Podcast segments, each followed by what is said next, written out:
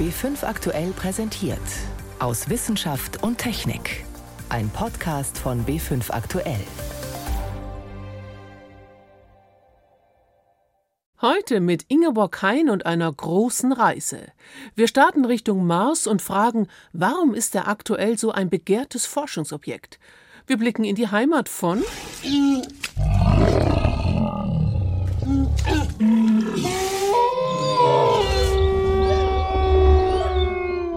Walrösser, Bären und Wölfe. In Sibirien herrscht eine Hitzewelle, die uns alle betreffen könnte. Schließlich beenden wir die Reise in heimischen Wiesen und zeigen, wie dort Rehkitze geschützt werden. Ich begrüße Sie zu unserem Wochenrückblick aus Wissenschaft und Technik. Gleich zweimal vermasselte das Wetter in dieser Woche eine Premiere. Gemeint ist der Start einer Mars-Mission der Vereinigten Arabischen Emirate wird jetzt viele verwundern, denn als Raumfahrtnation sind die Emirate bis jetzt nicht bekannt. Anders als die USA und China, auch sie streben in diesen Tagen mit jeweils eigenen Sonden zum Mars. Was suchen die Forscher dort und warum machen sie sich alle mehr oder weniger gleichzeitig auf den Weg? Fragen wir nach bei Fred Gosmann vom Göttinger Max-Planck-Institut für Sonnensystemforschung. Herr Gosmann, es ist auf jeden Fall kein Zufall, sondern hängt mit der Konstellation der Planeten zusammen. Inwiefern? Planetenbahnen laufen ja ziemlich regelmäßig. Wir laufen um die Sonne mit unserer Erde und der Mars tut das auch. Der Mars ist nur ein bisschen weiter außen. Und der Mars braucht für eine Umrundung der Sonne deutlich länger als die Erde. Und so alle zwei Jahre kommt die Erde mal unter Mars längs sozusagen. Dann sind wir beide auf der gleichen Seite der Sonne, Erde und Mars, dann ist der Abstand kurz. Und jetzt ist zwei Wochen lang so ein Fensterchen, wo man rüberkommt mit dem besten Energieeinsatz, eben weil die beiden Planeten in so einer günstigen Konstellation sind. Und diese günstige Konstellation, die wollen erstmals auch die Vereinigten Arabischen Emirate nutzen. Erstaunt Sie das? Ein bisschen schon. Obwohl, für mich erinnert das so ein bisschen an den Wettlauf zum Mond, den es ja auch schon mal gab. Ja, es ging nicht wirklich um wissenschaftliche Fragen. Es gehört auch immer so ein bisschen, sagen wir mal, nationale ideologische Angeberei dazu. Das ist ja schon eine gewisse technische, kulturelle und wirtschaftliche Leistung. Das muss man erstmal können. Und so gesehen ist dieser äh, grundsätzliche technische Ehrgeiz im Arabischen, ja, warum eigentlich nicht? Was ist denn das Ziel der arabischen Mission? Was wollen Sie dort erforschen? Wenn ich das richtig verstanden habe, wollen die erstmal einen Orbiter zum Mars schicken, also einen künstlichen Satelliten, der den Mars nur umkreist und ein bisschen sich auch an der Atmosphärenuntersuchung beteiligen und vermutlich auch Oberflächenbilder machen. Also USA, China, jetzt auch die Arabischen Emirate. Da fragt man sich natürlich, wo bleiben denn da die Europäer? Ja, fragt man sich, ne? Wobei die in der Weltraumforschung ja nicht ganz hoffnungslos sind. Also 2016 der Start zum Mars. Was hängen geblieben ist in Erinnerung, ist ja der zerschellte Lander, der Schiaparelli. Das war wirklich nicht schön, aber der Orbiter, der damals mitgeschickt wurde, der läuft und der läuft auch wirklich gut. Was man so gar nicht mitkriegt, ist, die machen zurzeit einen Großteil der Datentransferleistung für die US-Rover. Wir nehmen immerhin die gleichen Frequenzen und die gleiche Technologie. Wir können uns alle miteinander unterhalten. Und das ist ja auch schon der zweite Orbiter am Mars. Mars Express war erst da. Also so völlig erfolglos sind die Europäer auch nicht. Und eigentlich war für dies Jahr auch der Start geplant. Wir wollten eigentlich jetzt in diesem Startfenster uns auch auf den Weg machen. Und was hindert uns daran? Das ist geplant als kombinierte russisch-europäische Mission. Und da gibt es technische Probleme und Zeitprobleme. Aber auf jeden Fall mischen die Europäer mit. So ganz generell, Herr Guzman, was treibt denn die Marsforschung an? Die sehr, sehr grundsätzliche menschliche Frage nach Leben im Universum es geht zurück auf schon, ich glaube, weiß nicht, die ersten Fernglasbeobachter. Es gab Leute, die verkündeten, es gäbe auf dem Mars Kanäle und die seien von dortigen Zivilisationen gemacht, längst wieder vergessen. In den 70er Jahren gab es von den Amerikanern die Viking-Missionen. Die waren darauf ausgerichtet, da nach Leben zu suchen. Man hat dann hinterher beschlossen und verkündet, dass sie erfolglos waren im Nachweis des Lebens. Man zankt sich auf wissenschaftlicher Ebene immer noch dumm. Und das ist jetzt auch weiterhin so. Die eigentlich darüber schwebende Fragestellung, hat es da jemals Leben gegeben? Selbst wenn man sagt, wenn es keins gegeben hat, ja, warum denn eigentlich nicht? Das heißt doch immer wieder, man hätte schon Spuren von Wasser entdeckt und das wäre ein Zeichen für Leben. Ist das zu einfach? Ich glaube, da ist die Antwort eher umgedreht. Wenn so gar kein Wasser da wäre, wäre es ein bisschen schwierig. Wasser hat man gefunden, ja, ja, das ist schon äh, flüssig nicht, weil das ist auf Mars ein bisschen schwierig. Der Druck ist sehr gering. Und das passt so gar nicht zu unserer täglichen Erfahrung, ist aber tatsächlich so. Unterhalb eines gewissen Drucks kann Wasser nicht flüssig sein, sondern nur gasförmig oder Eis. Also sind, halten wir fest, zumindest ziemlich widrige Bedingungen dort oben, etwas zu erforschen. Was macht denn das Ganze so schwierig? Wenn Sie konkret die Suche nach Leben meinen, sind es zwei Aspekte. Wenn es das da oben gibt, ist es wahrscheinlich selten, weil die meisten Gegenden einer Strahlung ausgesetzt sind, die dafür nicht taugt oder so. Also wenn, ist es selten. Und außerdem ist es auch irgendwie noch nicht so ganz klar, was das sein könnte. Auf der Erde hat Leben sehr früh angefangen, einzellig, kurz nachdem unser Gesteinsbrocken kalt genug war. Das könnte da auch passiert sein. Wenn, dann ist das aber vermutlich lange her, dass da oben noch allzu viel herumwimmelt, ist eigentlich nicht zu erwarten. Man muss also schon auch sich geologisch sehr genau überlegen, wenn es das mal gegeben hat, wo könnte es denn gewesen sein und kann ich an diese Orte auch noch ran?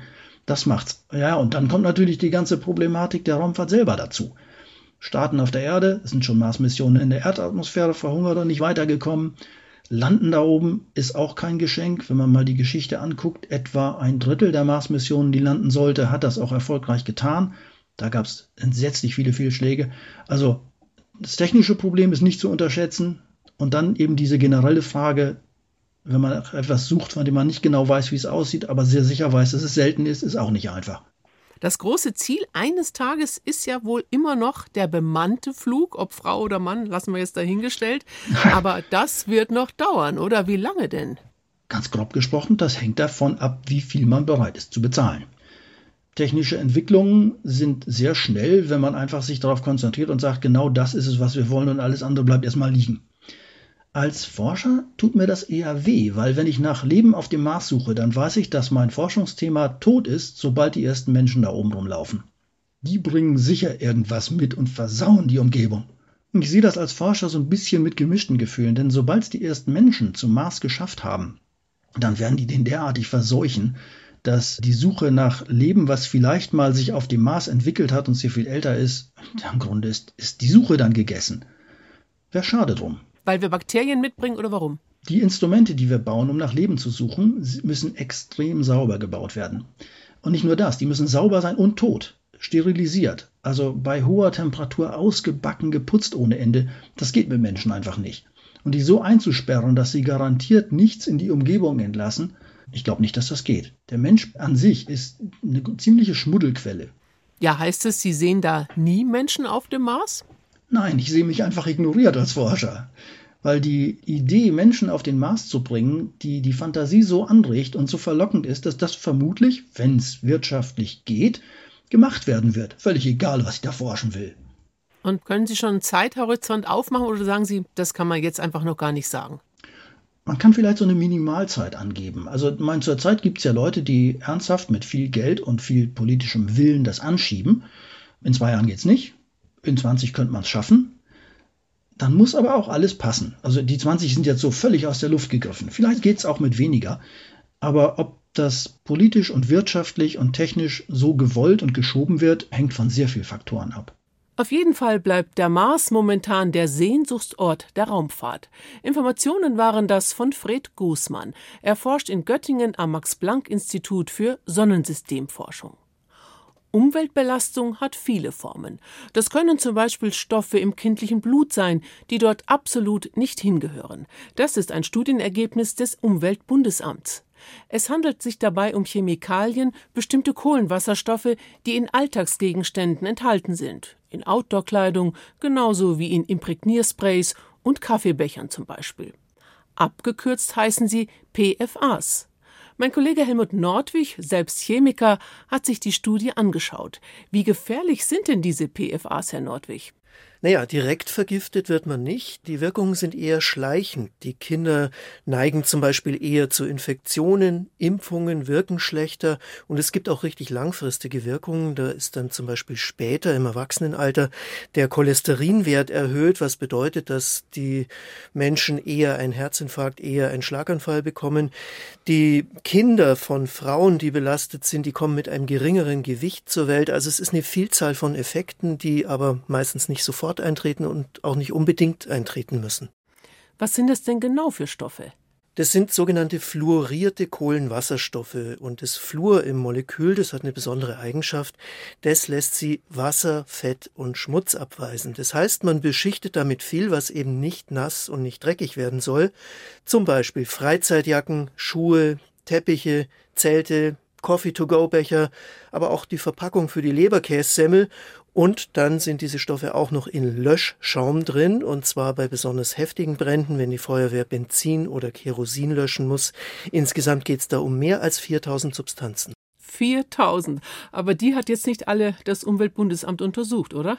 Nein, nur die zwölf wichtigsten. Die Studie ist so abgelaufen, da wurden vom Robert Koch Institut 170 Kommunen ausgewählt, repräsentativ für ganz Deutschland und in diesen Kommunen wiederum 2300 Kinder und Jugendliche zwischen drei und 17 Jahren.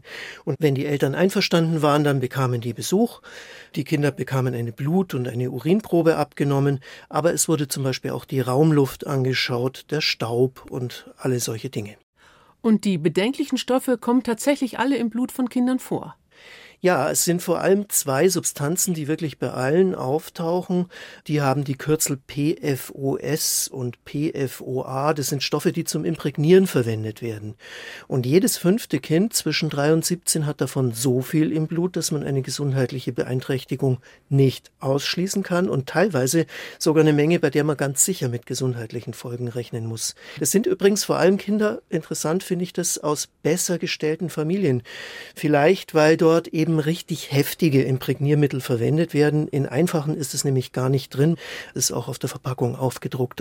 Also sollte man da durchaus auch auf die Inhaltsstoffe achten. Kann ich denn diese Chemikalien überhaupt meiden? Ja, also für die Outdoor-Kleidung, da gibt's zum Beispiel auch eine Beschichtung aus Wachs, die wird noch erprobt, ist nicht ganz so wirksam, aber vielleicht braucht man das ja eben auch nicht immer.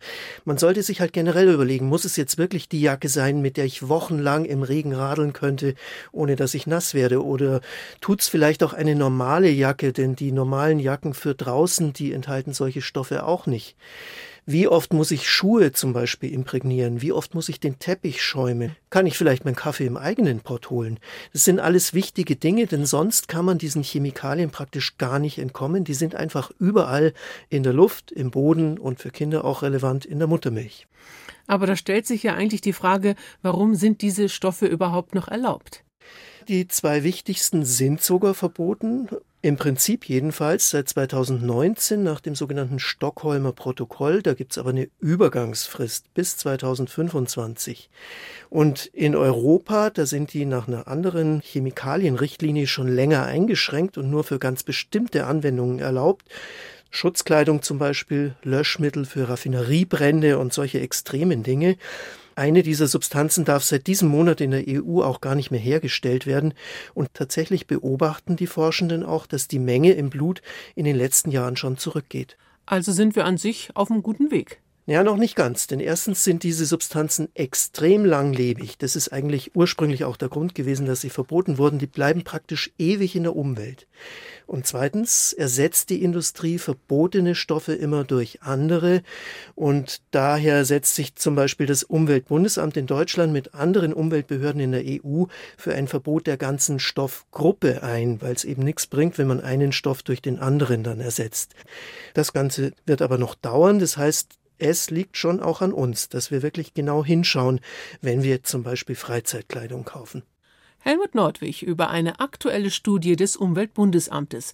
Danach finden sich gefährliche Chemikalien im Blut von Kindern und Jugendlichen. Sie hören B5 am Sonntag aus Wissenschaft und Technik. Im Studio Ingeborg Hein. Bei Sibirien denken die meisten erstmal an kalt sehr kalt, Permafrost. Tatsächlich kann es dort aber auch heiß werden, bis zu 30 Grad im Sommer sind normal. Aber in diesem Jahr klettert, wie schon im vergangenen Jahr, das Thermometer in Ostsibirien deutlich höher. Die folgen unter anderem riesige Waldbrände. Die sind nicht nur für die Region dort verheerend, sondern verstärken zudem den Klimawandel. Miriam Stumpfe. Das Städtchen Verchojansk im Osten Sibiriens ist ein Ort der Extreme. Im Winter ist es klirrend kalt, gerne auch mal 50 oder 60 Grad unter Null. Und im Hochsommer gibt es Badewetter. 20 bis 30 Grad, keine Seltenheit. Doch der 20. Juni bescherte dieses Jahr einen neuen Rekord. 38 Grad im Schatten, meldete die Wetterstation. So warm war es nördlich des Polarkreises noch nie. Eine außergewöhnliche Wetterlage hatte Südwinde herangelenkt, erklärt Olga Solina vom russischen Schirschov-Institut für Ozeanologie. So, damit kam tropische Luft in die Region. Wir hatten ein großes Hochdruckgebiet und als Ergebnis kam dann dieser Rekordwert von 38 Grad Celsius. Was drumherum passiert, ist aber noch außergewöhnlicher. Schon im Winter war es ungewöhnlich mild dieses Jahr. Mai und Juni ging es so weiter. Das gesamte erste Halbjahr 2020 war im Durchschnitt fünf Grad wärmer als normal. Das ist kein zufälliges Wetterextrem, sagt ein internationales Wissenschaftlerteam, zu dem neben Olga Solina auch Andrew Chavarella vom britischen Wetterdienst UK Met Office gehört. Die beobachteten Temperaturen in diesem Zeitraum sind quasi unmöglich ohne menschlichen Einfluss, also ohne die Erwärmung, die sich aus dem menschlichen Einfluss aufs Klima ergibt. In Zahlen ausgedrückt, in einer Welt ohne menschengemachte Treibhausgase würde eine Hitzewelle wie dieses Jahr nur alle 80 bis 90.000 Jahre auftreten, also nach menschlichem Zeitempfinden fast nie. Unter heutigen Bedingungen aber alle 130 Jahre. Die Folgen sind drastisch. Die Böden sind trocken, die Bäume der sibirischen Tundra auch. Zwei Millionen Hektar sind schon verbrannt. Und eigentlich fängt die Waldbrandsaison im Juli erst an. Es ist in Sibirien das zweite Jahr in Folge, in dem riesige Flächen brennen. Sibirien wird, so wie das Amazonasgebiet und Australien, zum neuen Sorgenkind in Sachen Waldbrände, schildert Susanne Winter vom WWF.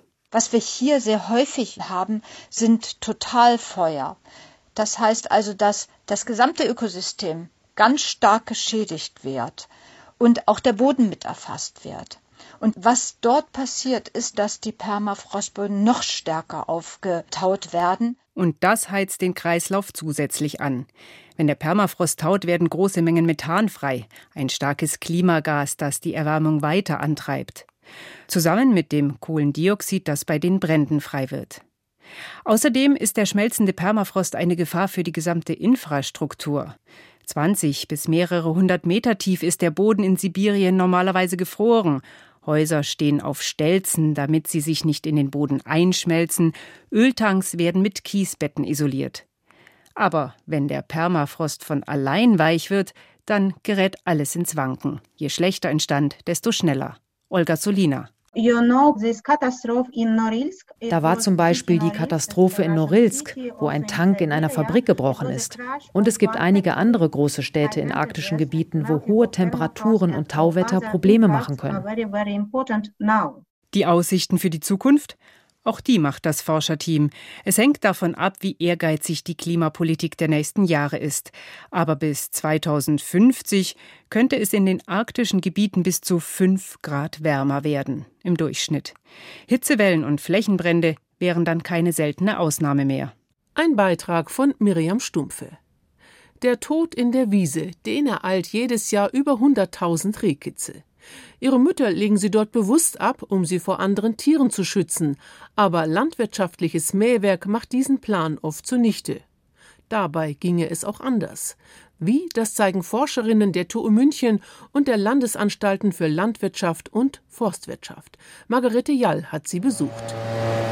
Eine Wiese in der Nähe von Kaufbeuren. Der Landwirt rückt mit dem Mähwerk an. Wenn sich jetzt noch ein junges Rehkitz im hohen Gras versteckt, ist das sein sicherer Tod. Denn die Kitze flüchten nicht. Ihnen fehlt in den ersten zwei Wochen der Fluchtreflex. Stattdessen drücken sie sich immer weiter ins Gras und warten regungslos, bis die Gefahr vorüber ist. Um die Rehkitze vor dem Mähen aufzuspüren, sind Zoe Pfeiffer und Tamara Wiesel von der Bayerischen Landesanstalt für Landwirtschaft früh aufgestanden. Sie streifen mit einem sogenannten Wildretter durch das hohe Gras. Das ist ein etwa sechs Meter breites Gestell mit Sensoren an der Unterseite, das sich Zoe Pfeife um den Körper geschnallt hat und damit die Wiese abläuft. Das sind Infrarotsensoren und die messen dann die Oberflächentemperatur und wenn sich dann ein warmer Fleck befindet, dann äh, misst es den Unterschied und dann schlägt es eben aus. Und wir haben jetzt die Erfahrung gemacht, so ab halb acht, acht an einem schönen sonnigen Tag, da ist es äh, rum mit dem Gerät, einfach weil die Sonneneinstrahlung dann zu hoch ist. Der Wildretter funktioniert also nur, wenn das Gras noch kalt und der Temperaturunterschied zum Tier entsprechend groß ist.